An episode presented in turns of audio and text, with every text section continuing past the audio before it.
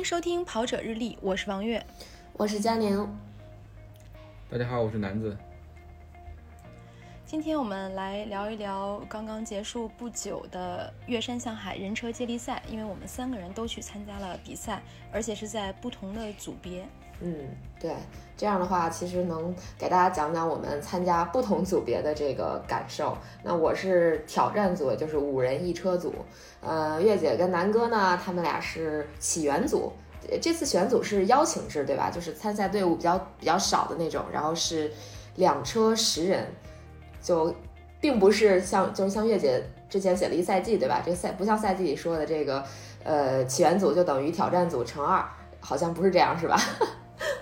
完全完全不是这么一回事儿。嗯嗯，十人两车，嗯，然后整个准备工作从一开始到比赛到结束，然后工作量应该是翻了得有好几倍吧。嗯。包括人员的调配啊，物资的准备啊，然后就是棒次的安排啊，都特别的复杂。这个南哥确实是有发言权，因为今年的起源组呢，其实组委会是一次，我觉得啊是应该是一次尝试，只有三十六支队伍。呃，南哥呢应该是最有发言权，因为他做了大量的准备工作。而且十个人的队伍跟五个人的队伍，确实是，尤其是在比赛前，肯定会有队友相互之间没有那么熟悉。他不是那么熟悉的情况下，那有一些意见需要在出发之前统一，呃，就会变得有一点难。就是沟通协调的工作特别多。对，然后准备，对五个人你就会很了解，然后你买多少东西，可能心里都是有数。呃，十个人，你像我跟南哥，最后我们买的东西，最后基本上是三分之二车又拉回来了，是吧？是，我想自热饭最后怎么办了？我们一共买了二十四盒自热饭，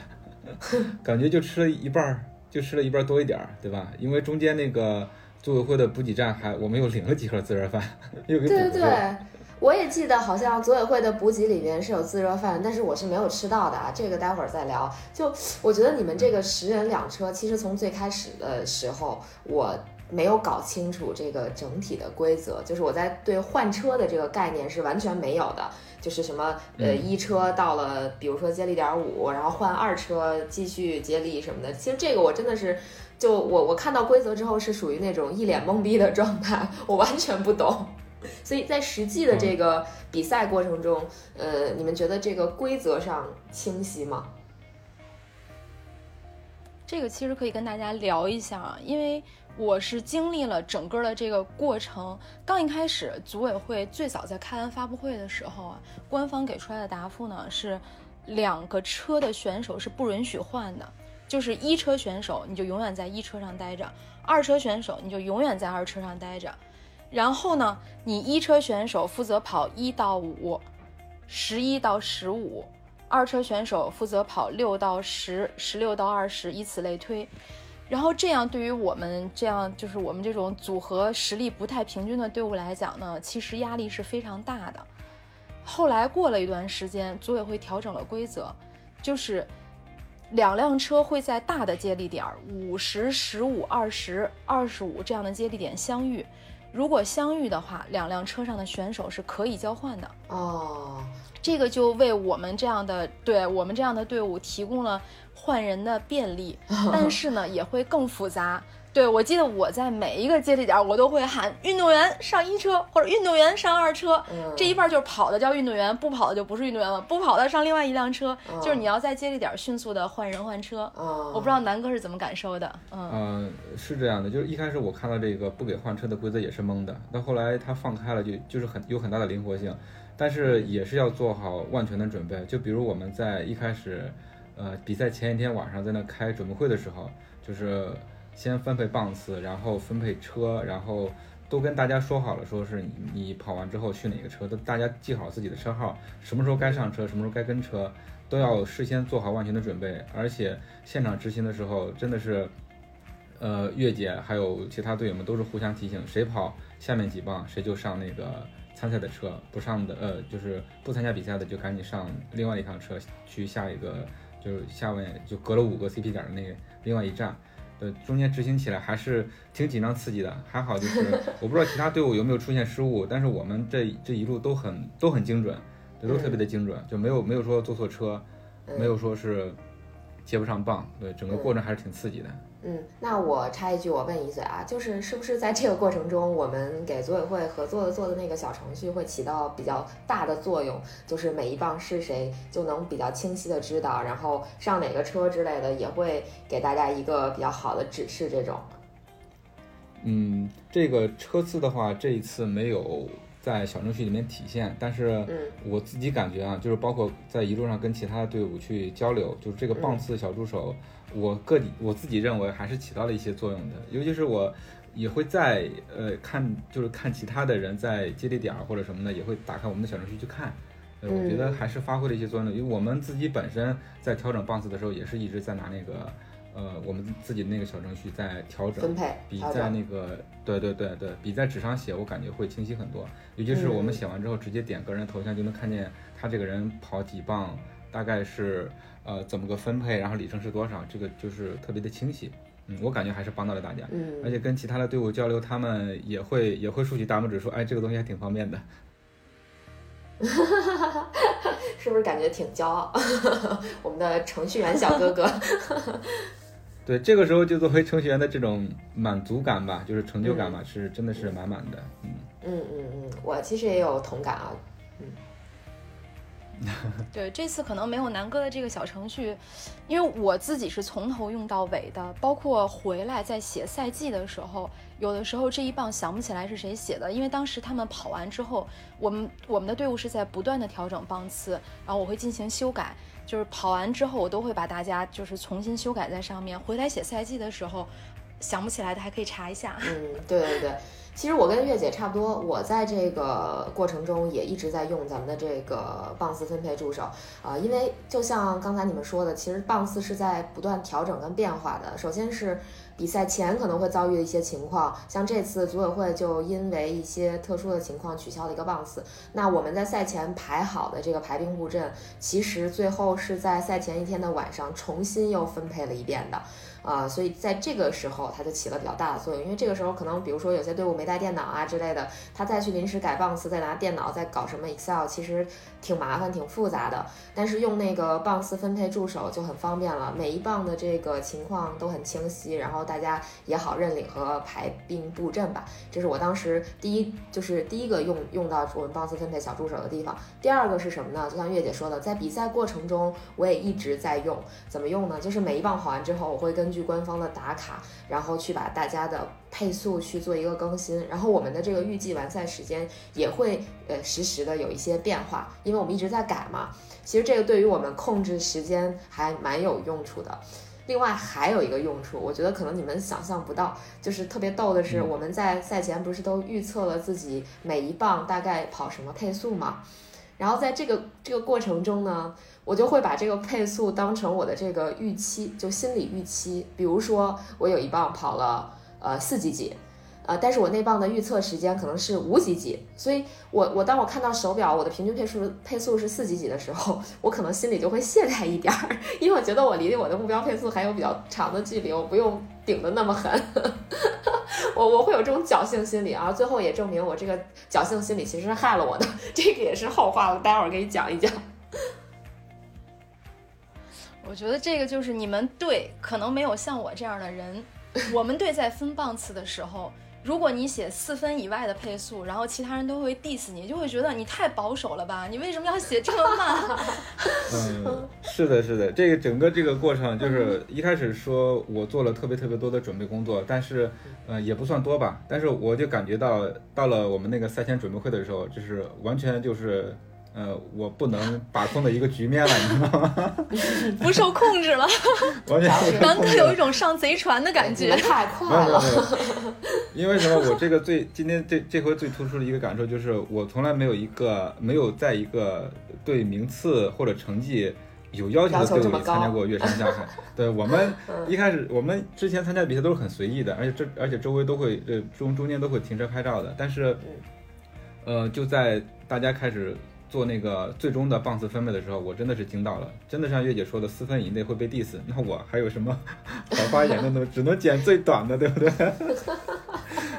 嗯，就是给你跑三公里都有点嫌弃的那种感觉。是的，是的，是的。主要是你们你们队的人都太快了，我们其实实力还蛮平均的，所以在整体的这个过程中，我们都是从头到尾商业互吹的。我们都是从头到尾，虽然我们也没有停车拍照啊，确实没有，我们一路也是蛮认真的，呃，但是我们在遇到我们的队员的时候，真的会就是迸发出很多很搞笑的事情。我们挑战组其实像像你们说的，可能不太存在说，呃，起源组这种十个人会出现互相不是那么熟的情况，但是呢，事实上。像我们这个队，虽然说我们我们五个人之间是有呃某种莫名其妙的联系，不能叫莫名其妙，就冥冥之中有联系，因为我们五个人都来自于同一个学校，大家是校友嘛，所以就是虽然赛前不是特别熟，确实不是特别熟，可能我跟我那几位师兄大概也就其中两三位吧，就可能只见过一面，而且就是赛前很短的时间内见过那么一面，所以我们不是那么的互相了解。不过这次整体来讲，感觉还是蛮愉悦的，就是过程非常搞笑。呃，我们我们可能男女搭配干活不累吧，就一一女配四男这种，然后对全程都很很欢乐，确实很欢乐，嗯，然后很和谐，这是我这是我这次参赛来的一个比较大的感受，就是你会发现，等你找找对了团队，就是整个这个过程，即使他有会有一些瑕疵。或者怎么样，但是它会是一个特别好的回忆跟体验。我觉得你们肯定肯定也会有这种感受嘛。就这个一个比赛下来，就我记得这个比赛有一个很很厉害的 slogan，就是呃，要么绝交，要么就是一辈子的好朋友，是吧？第二年要么对继续组队 来参赛，对吧？就是这个比赛的魔力就在这里，就可能这个一场比赛下来，我就跟我这四位师兄真的成了。叫什么铁磁，或者怎么样，就是关系会更进一步吧，会比较好。这样，我觉得还挺有意思，挺好的。对，就说到这个队伍的关系，其实，在出发之前呢，我已经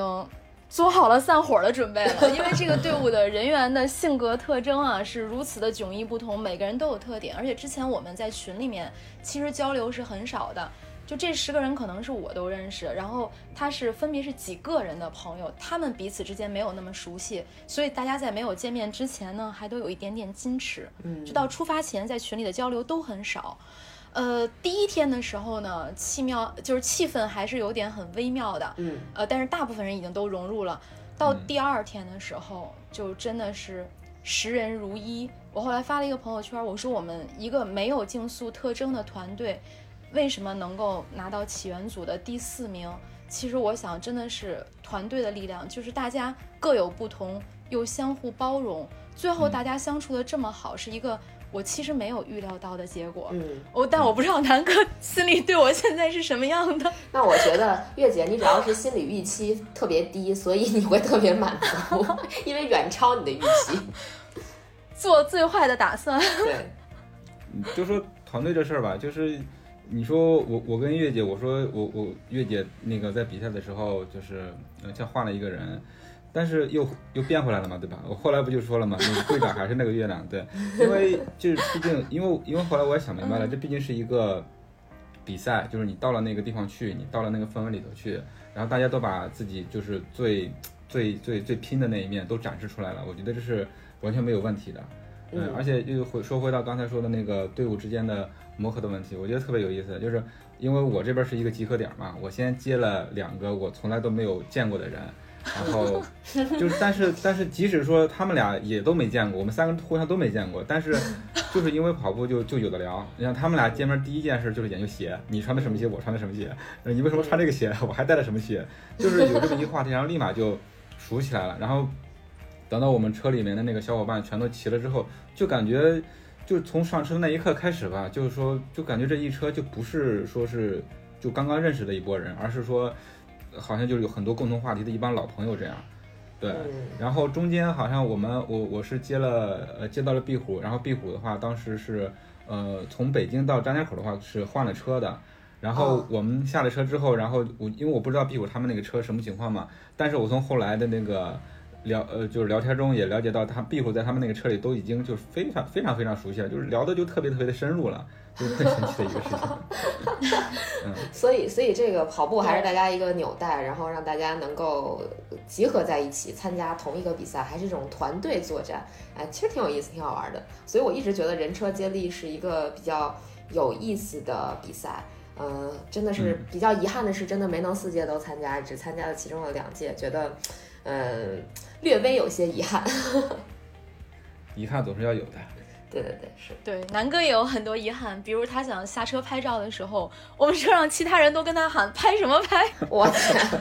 你们带了有一个点儿很美，对你们带了对这么好的一个摄影师，你们竟然不物尽其用，对我表示非常的这个羡慕羡羡慕嫉妒还恨。为什么把南哥交给我？我们可也是没有时间拍照。所以你看，我拍的最多的。反而是我们到的那一天，我们贴车贴，然后拍赞助商照片、拍合影，那那就那一会儿拍是最多的。反正上了赛道之后拍的很少。你想，我能拍的是什么时候？就是在七点在那玩的时候拍了一点儿。然后一开始比赛的话，就是，呃，就是交接棒的时候拍了一下。然后我们车开走的时候，经过我们的选手，然后拍拍几个背影，然后拍几个正脸儿。就这样，中间没有时间。哦，还要在 CP 点都都是不让南哥下车的，南哥就从车上探个脑袋出来拍，然后司机也不减速，南哥想下去，然后所有人都跟他说拍什么拍，有一种众叛亲离的感觉，也也没有了，也没有了，就是大家还还是挺喜欢拍照，但是大家都很纠结，就是如果说停车拍照，那就耽误时间了；如果没有，如果不拍照，那就没有照片，那大家这个选择也很明显嘛，肯定是要。保证这个 大家跑得快。嗯，对，这个其实也是我比较纠结的一个地方。其实我这次也是做了比较多的想拍摄的那么一个准备吧。啊，虽然我们也不是什么赞助商队伍，也不是什么网红队伍，但是就是觉得参加这种团队比赛，如果大家能留一点照片或者视频，其实是一特别好的呃特别好的回忆嘛。于是我就带了无人机，我带了单反，啊，然后还带了那个就是大疆的那个灵眸口口袋灵眸，带了很多拍摄设备。最终的最终，呃，我可能视频就拍了不到十段，然后 照片可能就拍了几十张，甚至可能就一一两百张，而且都是那种连拍，就没有太多时间去拍照片和飞无人机。尤其是当我跑完，就我跑第一棒嘛，跑完第一棒到了第二个接力点。就是我的第二棒、第三棒队友要交接的时候，我当时非常想把无人机拿出来拍一下，因为那会儿已经到了草原天路。结果队友说：“啊，别拍了，太麻烦了，就制止了我。”所以，所以最后我也没有拍，然后呃，也就只是在比如说接队友的时候，然后在交接棒的时候给大家拍了那么一一丢丢照片。而且这次我个人感觉是官方的摄影师不是那么的多，我不知道你们有有没有这个感觉。然后。呃，后续翻照片其实也是一个特别大的那么一个工程量。我基本上翻完了他的五万多张官方摄影，但是我认为应该拍到的点都没有拍到，我都没有找到照片。其实我觉得这个还挺神奇的。包括上个星期的那个，呃，上上个星期的那个崇礼幺六八的比赛，呃，我也是觉得好像，比如说夜里，我觉得有人拍照，但是我并没有找到夜间的照片儿。就是在路段上，其实我我我也不知道为什么今年的感觉，所有比赛就当然就我参加这两个比赛的这个影像服务，呃，没有我想象的那么全面，没有像以前，呃，可能去年的那些比赛那么好，比如人脸识别啊、号码布识别啊，就感觉不那么精准。嗯嗯，摄影师具体的规模我不知道，但是。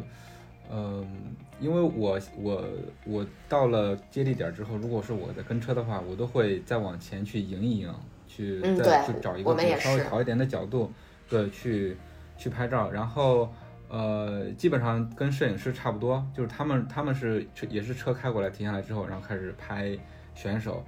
嗯，就是我们中间也也嗯没怎么交流，但是我觉得有一点点奇怪的就是他们可能就是。呃，也可能是他们拍摄任务的安排吧，就比如说这几个人就只是拍前几名，他们就是拍完前几名，然后立马就撤了。就是 我们的队友，我们我们一直是第四嘛，第四我还还没拍到呢，他们就已经开始撤了。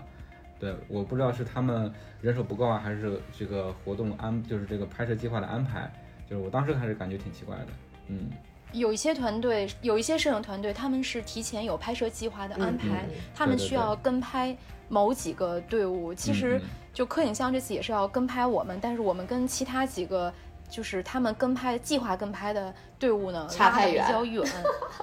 对对对，就是没有办法完全兼顾到，呃，对对，我想也是呃，但是可能大家吐槽的就是在群里，我们也有看到，就是说有很多大众选手觉得找照片找的很麻烦。我说实话，我所有的照片都是我朋友拍的后来在翻这个，对对对，就不不不，就像和佳宁一样，在翻那五万张照片的时候，我是压根就没去翻，然后翻到了就扔给我一张，翻到了。张三给我一张，李四给我一张，对我就觉得这个翻起来实在是太痛苦了，可能在检索上需要像南哥这样的程序员。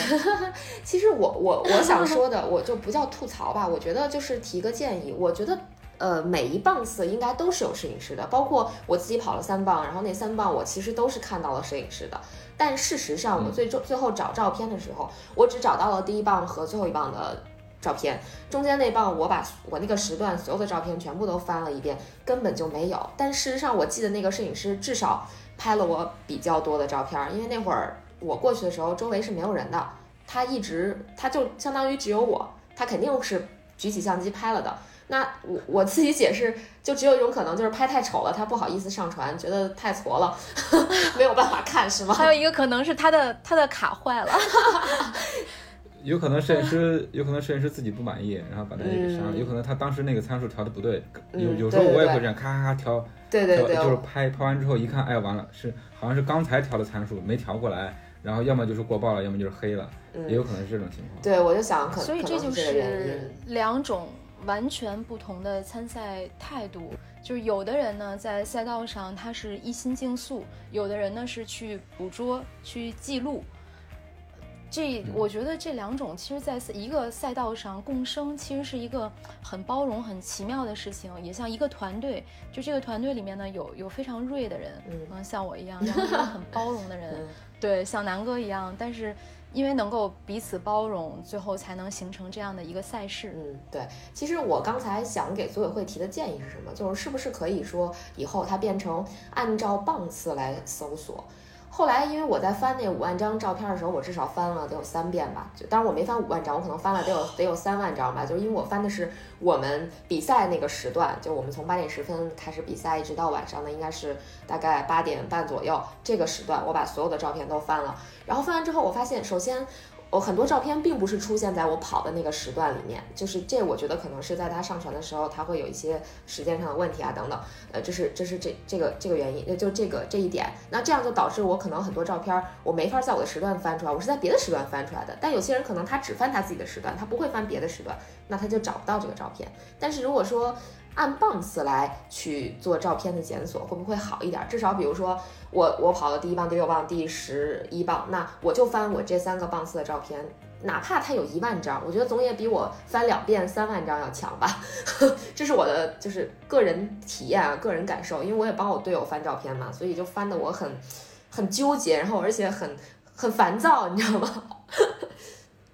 摄影师根本不知道自己的照片是在哪个棒次拍，对，不知道哪个棒，就是他们呃，摄影师上传照片的时候，应该那个时间也是按照你这个图片本身所在的信息，就是相机里面那个时钟来分时间的。嗯，对他对这对于他们来说是肯定是最方便的，只要传上去就不用管了。你刚才说的那个，可能你的你你在其他的时段找到你的照片，可能就是因为他的那个照相机的时时间的设置有问题了，我猜想啊。嗯，但是我觉得也是。按按棒子。你按棒次来的话，那可能摄影师就得知道我现在拍的这个人他他是第几棒。我觉得，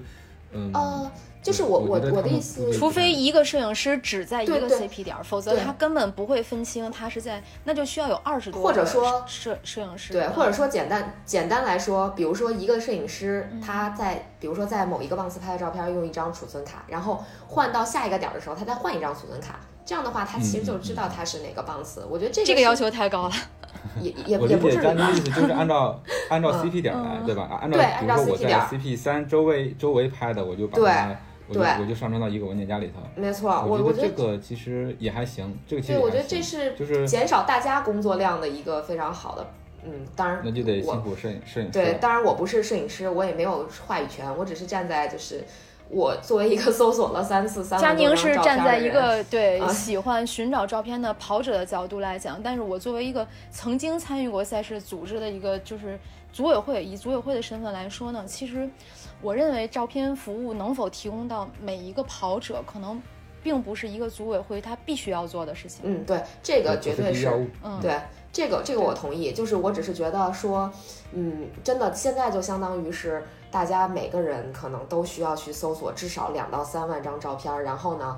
这个，而且这个搜搜索的这个次数还不只是一次，因为它比如说赛前呃赛后的第一天它更新到四万张，第二天它可能更新到五万张了，我就需要再翻第二遍，就这这个真的是太耗时间了。除非像我这么闲的人才会去帮自己、帮朋友、帮队友去翻照片，其他人是不会去翻的。而且按照就是官方的这个号码布识别以及人脸识别，其实我是看了一下，能识别到我的照片。基本上都识别成别人了，我是长得太大众了吗？一张大众脸，所有人都长得跟我一样吗？所以就很很纠结。其实我我也不是说非要要照片，因为自己的队友也拍了很多张，但是总觉得官摄会比队友拍的要嗯好一些嘛，因为队友大大部分可能不用单反，就是用手机拍一拍那个这个这个图像可能不够清晰啊，或者怎么样。大家谁不希望有个官摄呢？对不？对，是。就这也侧面反映出大家对这个比赛的喜爱，就是想在这个比赛上留出留留下好照片，有个印记。对对对，没错。嗯嗯。对，那可能我觉得组委会应该做的是呢，跟他们合作的影像团队提出更高的技术需求，就是在人脸识别和号码布识别上能够做出进一步的技术改善，给所有的跑者提供方便。嗯。这个比赛规模其实还是挺大的，我觉得就是大家真的是七嘴八舌，什么意见都有，什么建议都有，特别好玩啊。对。但是我我有我有一个想提的一点，就是我觉得做的这次做的不是特别好的，就是我觉得这个赛道的标识，包括 CP 点的标识，包括人车分离的标识，呃，在这一次我我觉得是做的不足的。就是你们有没有发现，它那个人车分离的那个牌子，这次做的就是一个淡蓝色的底色，然后有一个。白色的文字，而且它是那种那种长方形的，然后就堆在路边，有很多地方不是很明显，而且甚至是没有志愿者在那指引，就是很容易让人跑错路。而且 CP 对 CP 点 CP 点的标识也是跟去年前年比，就是我感觉今年就是一个减版啊，就就找不到 CP 点。就以前的话，它会在 CP 点很远的地方就有一个巨大个的易拉宝，因为我当时还有照片嘛，因为我记得特别清楚，你到哪个点了，就是 EX 几。就特别的清晰，今年就是感觉这个物料做的也不足，就是打就包括打卡点跟那个人车分离的标识都不是特别的清晰。我觉得这个，嗯，这个是不是也可以理解？就是因为比赛有一些这个推迟，而且大家也不太肯定这个比赛一定会就是举办吧？那可能在成本方面之类的，人家也会有一些控制吧。我我觉得这个还算是可以理解，但是确实跑错路的情况。是存在的，因为我们队的第十二棒应该就是跑错了路，他是当时直接应该是从一个防火道下，呃呃防火道呃横插下去一段土路，再到下一个防火道，结果他直接顺着公路就下去了，结果发现不对，然后又上来，然后再从那个地方。那个就是土路下去，所以就耽误了一定的时间。这个其实也特别逗，因为这个这个就这一段第十二棒的时候，我们的车没油了，所以我们 驶出赛道加了个油。我们当时就想，如果我们队友回来太快，那么很有可能在接力点骂街，找我们的人找不到。嗯，然后结果他跑错路了，给我们争取了大概五分钟左右的时间。基本上就是我们刚把车停到接力点，然后人下去走到这个接棒处，没有两分钟。他就到了，所以就是他跑错路的这四五分钟，对，真的是因祸得福，给我们争取了那么一点点时间。哎呦，真的特别有意思，也是。就这个，对这一点，其实也提示大家，就如果说大家接下来有机会去参加这个。HTC 的比赛的话，那么一定要在赛前给自己的车加满油。我们就是非常非常非常不幸的那个队，因为我们是我们的车是队友从天津开到北京，然后再从北京开到崇礼，呃，开到这个张家口去，开到这个比赛起点。所以，而且晚上我们吃完饭就忘记加油这码事儿了。早上起来想起来了，但是觉得好像对，觉得车好像油应该够，大概还够开一百七八十公里的，因为比赛不是一百四十多公里嘛。觉得够，结果没想到到第十二棒的时候，好像车的续航只剩下三十公里了，呃，但是我们距离终点可能还得有三四十公里，就觉得肯定是不行了，所以只能驶出赛道去最近的加油站加个油，但是也开了可能往返得有二十多公里，挺远的，就是非常非常险的那么一个过关的这个过程吧。我觉得大家不要向我们学习这种准备工作，对，一定要提前做好。对，这个就是比赛的不确定性，也是比赛的一个魅力。呃，我觉得你们出现这个问题，还是因为你们自己思对对对对对我们对对移动车两个这个两辆车上就会相互喊看油表，嗯，然后要不要加油？第二天早晨反复的确认，嗯上赛道之前反复的确认油够不够。嗯，你们够细心，我们可能我们的团队可能还是缺女生，我可能不算一个女生，主要其实还是因为我们对这些事儿都是男生干的。对我们我们中间其实也出了状况，是在第就就是比赛当天早上，我们准备去出发点儿检路的时候，然后后面车看到我们前面车，说有一个轮胎是亏气的，天哪，然后当时我们我们我我们都没看见，就是他那个那那个男生就是就是池子嘛，他的眼睛特别尖，他就他就感觉到这个气是亏的，然后我们去做了检测，呃，检测确实是亏气，但是当时还没有胎压报警，但是从那个检测地方一出来没多久，就快到那个呃七七点的时候就就就对就报警了，胎压报警了，然后我们赶紧就是另外一个司机亮亮同学，然后就开着车去县城里面去转，那当时。一他出发的时候应该是十一点多吧，因为下午一点半就要就要起跑了嘛，所以当时那个时间还挺着急的。就是他到了到了，他经过就是当地人告诉他有一个地方可以补，他去了之后，那那中间估计就开了得有二三十分钟吧。然后到了之后发现是不能补，然后他又折返到县城里面去，然后检测了一下，前前后后反正我们一边在这儿等，一边都是还挺担心的，因为是另外一辆车嘛，三赛车，好多物资也都在那上面，然后中间也有。呃，朋友过来说是要借我们车什么东西的，但是我们总是觉得心里没有底。当时越界也有点着急，就说你不行你就换一个轮胎吧。我说你先别着急，看看是怎么回事儿。然后后来还好，就是检查了一下，就怎么检测都没有发现破的地方，其实就是亏气。嗯啊、后来的话，我说你到两个地方分别去分别去检测，如果没有问题的话，那就是没有问题，那就把嗯车、把那个气给补足了，然后回来。啊，果然是这样，就是找了两个地方都说没没有问题，那就那我们就补完气回来，就整个一路也没有、也没有就踏实了，也没有出问题。嗯，对，其实你还好是有有惊无险。对对对，像这种 这种其实都是能让你记住这个比赛的点嘛，对吧？如果说你一切都特别顺利，那你可能这个比赛过去也就过去了，总是有那么些小小的意外能够让你觉得，哎，这个还是挺有意思的，对吧？有点意外才好玩儿，对吧？我啊对对，因为昨天我在写赛季的时候，有很多细节，我就想，如果要是从写一篇文章的角度来讲，嗯，它应该是删掉的，应该不写。呃，但是后来我又想，因为经历了这一些点点滴滴的事情，才会让整个比赛记忆这么深刻。嗯嗯，但是你说赛季，你觉你觉得冗长，但是我看下来之后就觉得还有好多好多东西没有写，嗯，就是我就是在我们在 我们在群里说写赛季这个事儿，我就在纠结，就是我也想写一写，但是我想，哎，这个东西太多了，我我如果写的话就成流水账了，嗯，而且也不知道去怎么组织，就是对，其实赛季。赛季就是流水账啊，就是在我看来，赛季它就是一个流水账，而且它更多的时候，我个人感觉还是给自己看的，而不是给别人看的。呃，我自己有时候会写赛季，但是我基本上哪儿都不发，我就是自己，呃，比如说发到一个没人看得看得到的地方，然后自己留一个念想，我觉得就挺好的，能够让你。呃，当你回忆起这个比赛的时候，你能找到一些文字记录，其实特别好。我不知道你们有这种感觉没有？真的就是，哎，你翻回，比如说两年之后翻回头再来看这个比赛，那个比赛记忆中的这个点点滴滴，你发现你用文字记录过，就其实还挺惊喜的。其实我还有一点想给组委会提建议，我觉得可能他们明年还是会改进。就是我一共参加过两次 HTC，但两次在终点的体验都不是那么的好。啊、这个这个我、哦我我我同样也不知道你们的感受啊，因为你们起源组可能到的比较早，那个时候终点人会比较少吧，然后呃可能感受会好一点，但是我们就比较惨，因为我们回到终点的时候是一个大家回终点的高峰期，所以我们相当于四个人在等我们的最后一个最后一棒队友的时候，大概等了得有小四十分钟，然后等到他之后再进到终点去拍照啊，就冲线的这个环节，可能又等了得有二三十分钟。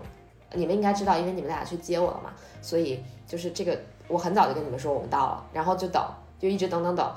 主要是终点拍照的这个过程就是我我自己肉眼可见的，就是各种调整。当然，组委会肯定是根据当时的情况做一些调整。比如说最开始他还一个队伍一个队伍的报说，比如说 B 三七零号什么什么队，然后啊他的一段介绍，然后他们冲线了，然后怎么怎么样，就是还还讲一堆话。然后这个队伍过去，可能一个队伍至少要耗时三到五分钟，因为过了线之后，他可能还要摆 pose，再再怎么样，再再拍视频之类的，就就很长的一个过程。这样拉的就整个战线非常长，所以后面等的人就会越来越。多，越来越多，越来越多，然后到后来他可能就调整成说啊，这个队伍咔冲过线，冲过去拍张照，然后你就散了吧，就完了。就是这个给给每个人的感受都是不一样的。比如说像我们，我们就是等了很久，然后过去咔冲了个线，拍了个照，呃，然后过了终点之后，比如说我们还想再拍个照，就发现组委会可能或者说其他工作人员已经在赶人了，说你们快走吧，下一下一波人要来了，就是这种，嗯，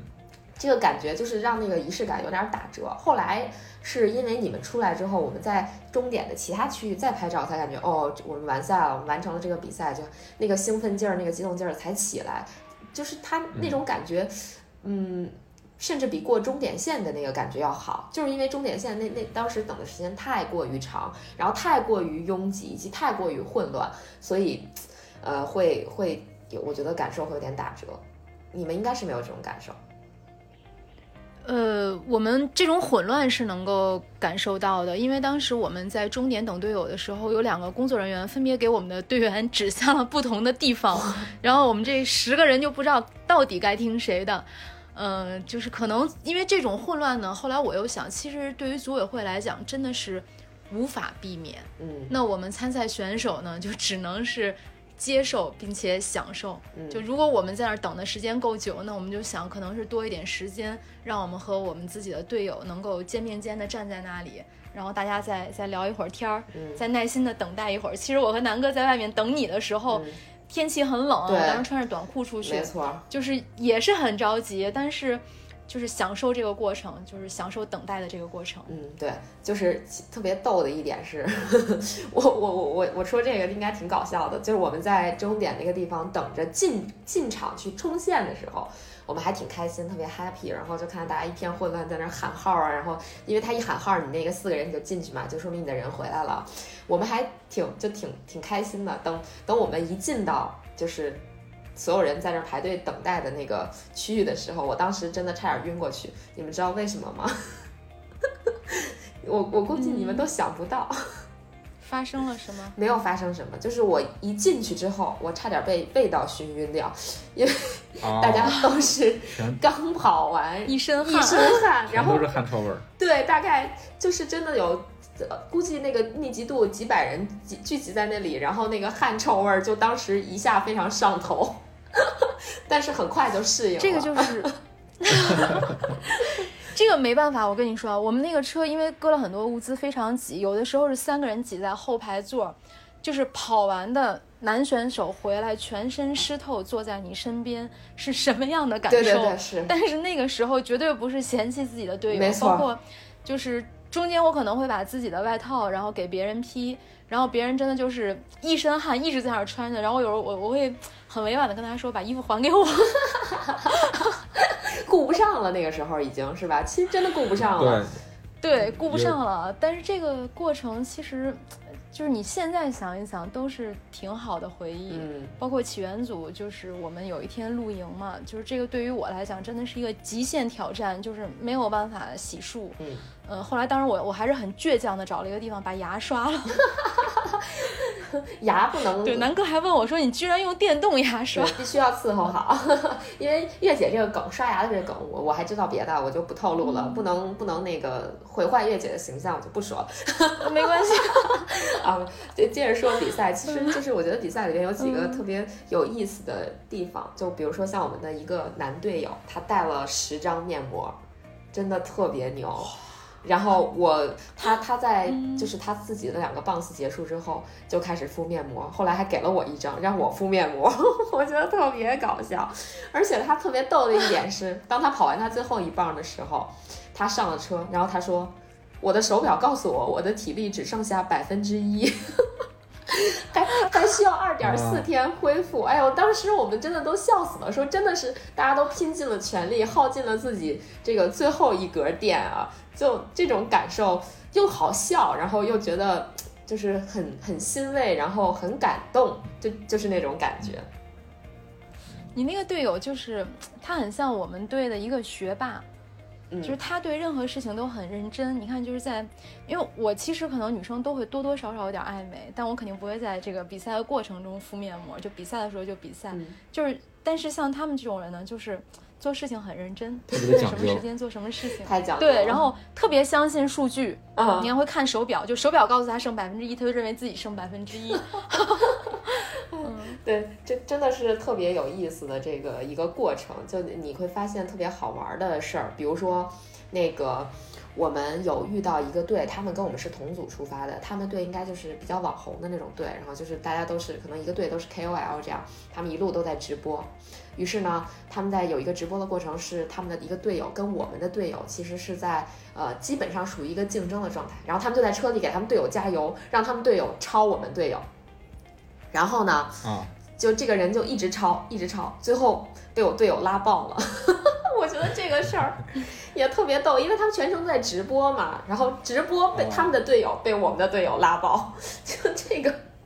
就就真的挺有意思。说明网红不一定跑得快，实力说明一切。KOL 也不一定，也不一定被普通的这个，就是 KOL 不一定比这个普通的这个参赛选手跑得快。嗯嗯，对，嗯。真的是特别好玩儿，对，就回头我们翻回头来找这些视频啊什么的，就你会发现比赛里好多有意思的东西。而且你们发现了吗？这个比赛其实它持续的这个影响的时间会非常长。首先就是大家会去做呃很多赛季，因为这两天我也在这个月山向海的这个领队群里看到大家就不停的在发各种赛季，然后大家还会找专业的人士帮大家做视频，然后做什么照片集锦啊等等这种。就是大家对这个比赛的重视程度是远超我的想象力的，包括这个比赛的影响力，真的我觉得非常非常大。就是特别，就是比如说很多人他可能没有机会参加这个比赛，但是他甚至可以说我来当一下这个志愿者来参与这个比赛都行，就是超乎我的想象的。整体来讲，对我看领队群里面这两天比较流行的一个词就是“越山向海后综合征”。就是你这个比赛虽然，你这个比赛虽然结束了，但是你在这么长时间里面，还是会时不时的想起来这整个过程中的一些事情。其实包括我也是，就是呃，因为我我就看今天是星期五嘛，我昨天其实想在我们群里面发一个消息来说，就是说我们是，呃，昨天应该是我们出发玉山下海一周年纪念日，一周纪念日，一周纪念日，一周纪念日，是我想想有点太矫情了，就就就算了吧。而且感觉总总是感觉有些事儿还没有收尾呢，因为各种各回来之后就各种忙，然后咱们那个公共物资的资金啊也没算啊什么的，因为我也不是说懒得算，就是觉得还有一个事儿没收尾，感觉这个事儿就还没有结束一样，就还挺有意思的，还还挺留恋。对，还挺留恋，尤其今天早上看了。所以南哥，你是要拖到明年吗？那倒没有，那倒没有，我今天给他算出来。所以南哥，如果你要是总是不算的话，我觉得以后所有的账都可以由你来结。好主意。是文章，算账也是个大工程。但是，嗯，对。但是刚才南哥就说到这个一周纪念日，真的可能一对情侣都不会计算这样的纪念日，但是一个参赛的队伍竟然居然会想有这样的纪念日。嗯，那就很神奇啊！你早上起来想想，哎呦，这上周这个时候，我就我我就出去取车了，然后接上队友出发了，就挺神奇的。对，真的就是这个比赛留给我们的回忆是远超我们的想象的，就是它的这个影响力一直在持续，包括比如说像我们队。呃，本来赛前我是给大家布置了任务，说，呃，我们的我们的就是名义领队，实际上的就是幕后指导大佬，他在赛前就给我们布置说，说啊，你你们到时候坐在车右边的人啊，前面的拍照片，后面的拍视频啊，然后想留很多影像记录，结果后来大家太累了，因为我们虽然不是特别特别快，但其实我们速度也还行。这也就导导致我们在整个的这个过程中，其实没有太多空余的时间，除了在车上。然后到了接力点，基本上收拾收拾，准备准备就要去接下一个队友，所有的这个时间都特别紧凑，以至于到了车上，大家可能会有点疲劳或者累什么的，就把拍照跟拍视频这事儿可能忘了。所以最后我们留下的这个素材会非常少，然后这周回来之后，他们就一直在说啊，做视频，做视频，做视频。但是我前面几天因为忙啊，也没有下笔。后来等我等我开始做之后，我就发现，哎呦，素材好少啊，但想做的东西特别多，嗯。然后这一个星期其实都在跟大家商量说，哎呀，我这个视频要怎么做，做一个多久的视频，呃，就，然后这个视频做出来之后，还觉得，哎呀，好像好多东西都没有塞进去了，还要再做一版长的，就是真的，它的影响力一直在持续，而且大家还在不断的去分享其他各个队伍的这个视频呀、赛季啊这种，然后互相找灵感也好呀，或者是这个去去回忆这个比赛也好呀，就一直不停，就这个这个感觉其实挺奇妙的。对这个比赛好像过去了很多天，又好像发生在昨天。嗯，然后我也会在想，这是一个没有过多奖励的比赛，除了前三名以外。嗯，但是有很多的队伍真的，包括我们，我们可能拿为了拿这个第四名，为了拿起源组的第四名，拼费了三个火力选手。就其实第四、第五、第六、第七。对于一个队伍来讲，并没有对没有任何实质性的奖励，但是大家为什么会那么拼？包括挑战组，哪怕你是第一百多名，你还会去拼自己是一百零二名还是一百二十五名？就是这个是为什么？嗯，你们想过这个问题吗？我我想过这个问题，就是说，我觉得很多人在比赛中和在日常生活中其实是两个人，而且很多人在比赛中就是他 平时他可能不是一个竞技的人，但在比赛里他就变成了一个。竞技的人就是那个成绩，可能说实在的啊，咱们就说，比如说跑得不快的人，六分的配速和六分零一的配速，大家有区别吗？没有，就在平时在在就在比赛里是有区别的，但在平时是没有区别的。但在比赛里他就会计较那一秒，因为我我也在领队群里看到了很多，就是大家关于这个呃配速计算的问题。呃，这次是组委会取消了一个赛段，取消完这个赛段之后，他理论上会把这个赛段开车的时间扣除掉嘛。然后扣除掉之后呢，他的那个核对成绩榜里边，他会把那个那个时间和最后一棒的时间融合一下，这样最后一棒的配速不就慢了吗？比如说原本你应该是呃四几几的配速，但是融合了之后，你可能就是五几几甚至六几几的配速，或者七几几的配速。就很多人就说，哎呀，最后一棒我特别特别努力的跑，好不容易跑出了一个就自己觉得还挺像样的配速，结果在最后的这个核实成绩榜单里面，我的配速却变了，不是一个我实际完成的配速。就很多人在这个方面会觉得，哎呀。我好难受啊！我这个好好不心甘。我实际本来应该是五几几，但最后是七几几。哎呀，就就会计较这个问题。就其实我可以理解大家的这个这个心思，但是也很多人最后也能理解组委会的这个这个困难。呃，也就也就不再说什么。但是真的就是这么一点点小小的细节，其实就能看出来大家对这个比赛的重视程度，以及大家在比赛中表现出来的那种，就怎么说？亢奋，就就是一直都是持续的，就即使比赛结束了，他还在沉浸在比赛里面，我觉得挺好玩的。南哥，我刚才聊的这个问题你怎么想？呃，我表示理解，就是你不理解是吗？表示理解，我表示理解。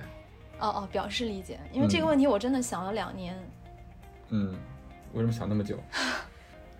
对，因为我一直在想，就是为什么会这么在意，为什么会拼尽全力？因为你怎么拼，你都不可能站上前三的领奖台。但是我后来想，就是在我们的日常生活中，你不可能是全国首富，对吧？然后你也不能，不可能是你们单位最优秀的那一个。你学习的时候也不可能是班上的第一名。但是因为这样，我们就不往前走了吗？没有啊，就每个人在自己生活的这个领域内，其实大家也都是在尽着最大的努力。嗯，其实就是跟你站不到第一，对，就是就是自己跟自己较劲嘛，对吧？我做不到全世界最好，那我做到比自己昨天好。那在这样一个比赛里头，我做到就是尽自己的最大努力，把自己的潜能发挥到最大，做到自己的最好，就就是自己跟自己较劲嘛，对吧？哎呦，你们三观好这这就是我们为什么要参加比赛。对，其实其实月姐说的这个问题，我可能还有一个观点，就是我其实觉得真的就是自己跟自己比。如果在比赛里，你让我说争第四、第五、第六，其实我可能不太会想这个问题，因为我觉得像我这个水平的选手，真的从头到尾都是自己跟自己作战。刚才有一个地儿没讲，就我说后面再表是什么呢？就是。我说我用我们的这个棒次助手，然后去预测自己的配速啊什么的。后来发生了什么小插曲？就是第一棒没什么可说的，因为第一棒像我的第一棒，呃，挑战组的第一棒就基本上肯定是全程跑，不会有人去走路嘛，因为它起伏比较小，就就是不会有那么大的爬升，大家都是跑的。所以配速跟手表记录基本上是一致的。然后到了我的第二棒和第三棒的时候，我是给自己设置了这个配速这个预期的。就第二棒我自己的预期是五二零，然后第第三棒是呃五五九，就相当于六零零吧，就大概是这么一个设置。然后设置等我跑到第二棒的时候，因为它是一个上坡，然后而且它在上坡多，而且它在组委会的这个标识里边是 hard，就是它这个模式是呃艰难，好像是。然后我当时给自己设置了个五二零的配速，所以我的心理预期就是五二零。我一路都在看我手表，我的这个平均配速，我的平均配速一直显示大概就是五幺几或者是五零几。我当时想，哎呀，那我还是超额完成了任务。所以到了，比如说到了大长坡，快到坡顶的时候，我就想我把心率降一降，那我就走两步。于是我就走了两步，啊，然后等我跑到终点，我再看我手表的配速，也确实是在我的目标配速里边，就可能五幺六，就第二棒的时候。结果打完卡之后，我问他们，我说官方配速多少？他们跟我说五二五。哎，我当时就。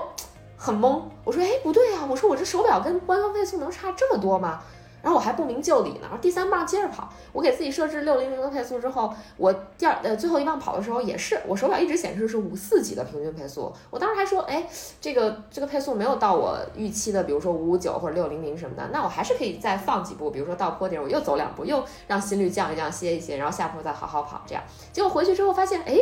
官方打卡又是六零三。就其实这个过程，我其实一直在跟自己较劲。就我我没有想着说我一定要超越自己多少多少，但我觉得我只要达到自己设定的目标就好了。就是这是我个人的一个态度。就我没有真的没有想说跟呃其他人拼个你死我活，或者说我这一路要拍多少人的肩，这个要超多少人。真的真的确实是我我没有给自己设定这样的目标。我从头到尾都是在跟就是完成自己的既定目标。其实就像平时日常，我完成多少个 case，然后我就去度假。呃，对，真的就是这样。我就是一直在跟自己较劲。我，嗯，或者说，我可能没有精力。但是好像你的表飘了。其实不是我的表飘了，就最后揭晓答案是为什么？是因为我开了手表的自动暂停。所以我开手表自动暂停之后，我有我走的那几步它是没算的，它没有算在里面。啊啊，所以我的平均配速就会快，就看起来就会快，但事实上是慢了的。就这点，其实我个人觉得就特别对不起我队友。我就觉得，哎呀，我没有完成我的。嗯，就没有在每一个棒次都完成我的这个预目标配速，其实还挺对不起对不起我队友的。虽然整体来讲，其实我是超额完成任务的，但是，呃，分配到每个棒次，我觉得，哎，真的是有点遗憾吧。就这是我对这个比赛的一个遗憾。我不知道你们会不会有类似的这种遗憾。我觉得遗憾南哥一定有，让南哥来讲。就是呃，也不算遗憾吧，就是。嗯，没有没就是没有跑嘛，就是说没有对这个最后的我们这个成绩，呃，实实在在的去呃尽一份力。但是后来想明白了，就是我因为我我我在比赛中间我就跟大家说了，如果说我跑这一棒，我应该会后悔的，因为一开始在这棒赛安排的时候就尽量的给我，因为我这水平跟其他人确实是不能比，差了好多，呃，就是说把我的那个里程已经降到很很少了。但是说你到后来去真的争的时候，可能就会因为我这几公里，比如说我每一公里比别人慢一分钟或者一分半钟，那么我们之前的领先优势就没有了，或者说甚至被别人给追上来，啊，就是说虽然没有跑吧，但是说我也是通过另外一种方式给我们队做了贡献，呃，其实也不算什么遗憾了，对，也不算什么遗憾。对，官方摄影师。其实刚一开始还是给南哥留了一个棒次，但是。就是可能真的就是说我比赛的时候换了一个人，我我我们认为就是你可能对我就见了我爸爸，你可能也发现他其实也是一个追求速度的选手。就是在比赛的时候，当时九霄穿了一个比较长的短裤，然后我爸就会跟他讲，你这个短裤的长度重量比那个短的要重多少，就让九霄必须要去换那个短的短裤。然后我是认为你在比赛之前你做的其他事情就是没用的事儿别做。南哥拿一个那么大的相机，每一个 CP 点跑出去那么远去给别人拍照，我认为在体力上是一个消耗。就因为他那个不是热身，他就是一个体力消耗。就是他每一站都在那儿拍，也也不是很听话。我说我说南哥你上车，建国你别直播了，所有人都不听，然后在那儿。然后我觉得他这个体力消耗太大了，就后来想别跑了。就临时真的是临时把他那一半拿掉。嗯，对，后来我也反思这个事情了，就是因为我当时觉得，就是我拿着相机去拍照的话，就没有没有耗费很大的体力，然后呃，而且离我要跑那个棒次其实还挺远的，所以说我就你看，呃，拍那个降龙那那一棒的话，我都跑到山顶上去拍了，就是旁边那个路肩那个垭口给切的嘛，我就跑到那个山顶上去拍了。当时没有觉得什么，到后来想想，其实，嗯，确实是做了过多的消耗，来来来回回跑。你像真正去跑的话，那个运动员就只是在 CP 点周围做做热身、做做冲刺之类的。你像我扛着相机跑来跑去，确实不太合适。嗯。不，他可能其实就是不同类型的选手。我们队员，我们队伍里面呢有一个队员是我们相当于我们队伍的速度担当，他对体力的保存就是上车几乎不说话，然后就闭着眼，双腿一伸在那儿眯着，找一个自己最舒服的姿势。就车里非常挤，大家都乱七八糟挤作一团，但是他一定要找一个自己最舒服的姿势在那儿待着。然后到了 CP 点下去，上洗手间活动。就是那种，就是我所有的一切都是为了保障我在对我在赛道上的速度。就可能大家真的是对一个比赛的认知是完全不同的，但是经过这一个比赛的磨合，大家都相互包容了。嗯，对。所以其实这个这个比赛还是需要大家在性格上稍微不那么各色，就是不是那么个性，就是还是能够接纳其他人，然后大家互相的去迁就一下、对付一下的，才能从头到尾和谐。不然的话，可能真的是有点困难，感觉。其实就把就是再再各自，我我的感觉，把再各自的一个人，他喜欢跑步，然后把他丢到一个团队里头去。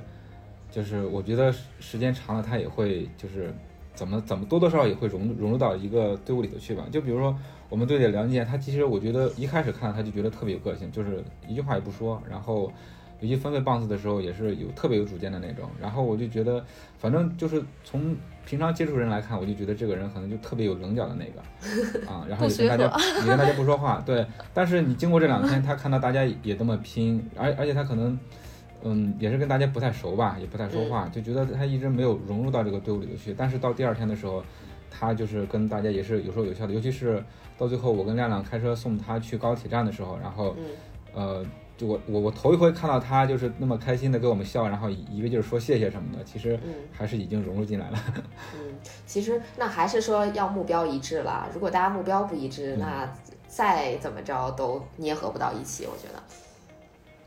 是对，还是有相互的包容嘛？你像就是南哥是做出了让步，就他很想拍的美景，我们说不能停车，不能下车，他就不拍了。他很想跑的一个棒次，我当时跟他说，我说你这个状态不要跑了，那他就好，我就不跑了。其实还是有人做出了妥协、牺牲和让步。嗯，相当有啊。说到这个，我就当时 你像咱们队里那个王叔不也没跑吗？当时在队里头说，就在你们在在群里说那个祥龙已经中暑的时候，那个王叔就已经开始跃跃欲试了。就是他在车里头还是一身长衣长裤，但是到了 C 点之后，立马就去把衣服换上去了，然后在那做热身什么东西的。然后我就抓拍了两张王叔叔跑步的照片，然后我就发现他跑步的时候笑的是真的是特别特别的灿烂。就是你不跑步的时候，就坐在车里，他就是虽然说有时候有时候有效，但是跟他跟辽宁舰一样，也是冷脸，是不是？不算是冷脸，但是就是完全就一一跑起来就完全就是焕发了，真是焕发了另外一种光彩，你知道吗？嗯，就是那种特别有感染力。但是也是到后来为了这个整个团队的目目标吧，就是也是放弃了自己跑这一把，嗯，多少有些遗憾，但是能看出来，就是首先对于比赛的期待，另外一个是对这个成绩的一个重视。特别感动，他是特别的遗憾，他就最后因为当时在那儿，你也在现场嘛，他其实非常想跑最后一半，包括这几天回家以后，他一直跟我说，他说，哎呀，我也能四三零回来，但是